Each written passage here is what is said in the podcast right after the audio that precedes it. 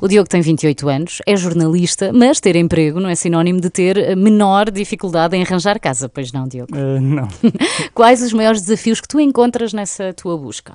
Ah, acho, que é o, acho que é o normal entre, o, entre os jovens todos, é, é ter o dinheiro para, para dar entrada para casa, é, é ter eh, tu, o dinheiro para a mobília, o dinheiro para, para a calção, para para tudo. O problema é o dinheiro. Sim, é o dinheiro. Acima de tudo, não é? E não há facilidades em arranjá-lo com a tua idade?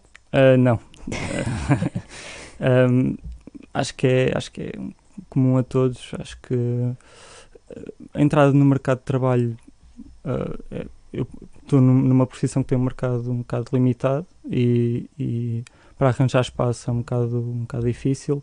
Um, e, e depois é, é preciso construir uma carreira que, que demora tempo, uhum. que tem o seu tempo com a universidade. E depois... até lá tens que morar em algum lado, não é? Exato, exato. E, e se for em, Lisboa e no Porto ainda é, ainda é mais difícil. Sendo claro, que tu sim. não és de Lisboa, portanto não há hipótese de ficares em casa sim, dos exatamente. pais, não é? Quais são as tuas alternativas? É, é arrendar casa, arrendar uh, um quarto e, e ir partindo por aí. Mas por outro lado, ao arrendares um quarto, não podes, por exemplo, pensar em viver só com a tua namorada, por exemplo, ou em ser pai agora. Uh, não, ser, de ser pai não.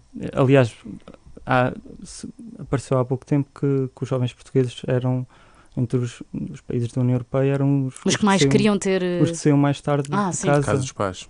Uhum. E, Pois, antiga, antigamente, antigamente, antigamente um, costumava-se dizer que as pessoas saíam matar de casa dos pais o faziam por comodismo, não é? Porque Exatamente, preguiçosos. Preguiço, e de facto isso de repente dá uma volta porque continuamos a não sair cedo da casa dos pais, de uma uhum. forma geral, mas agora por motivos diferentes. Isso tira-te o som, Diogo, de certa forma. Uh, um bocadinho. É. e quando pensas em quais poderiam ser as soluções ideais, não é? Neste caso, se tu legislasses quais podiam ser as políticas ideais, uh, o, que é que, o que é que te vem à cabeça? Acho que, principalmente nas grandes cidades, acho que a, grande alternativa passa pela, pelas rendas acessíveis, pelos programas de, de, habitação, de habitação acessível, uh, que aliás nós temos muito no, nos outros países da Europa, que são uhum. um grande exemplo, e, e Portugal se calhar podia fazer um bocado mais nesse sentido. Mas existem, mas, mas são poucas ainda, não é sim, suficiente? Sim, acho que, acho que para, em comparação com os outros países da Europa, acho que há muito menos habitação social, uh, habitação acessível em, uhum. em Portugal em Lisboa e no Porto, pelo menos, que é onde sim, estão a maioria da, das pessoas uh, a trabalhar. Obrigada, Diogo. Obrigado. Uh, não sei se sabia, mas só metade dos jovens portugueses que trabalham por conta de outrem têm contrato efetivo. Se calhar é uma coisa que antigamente também não acontecia.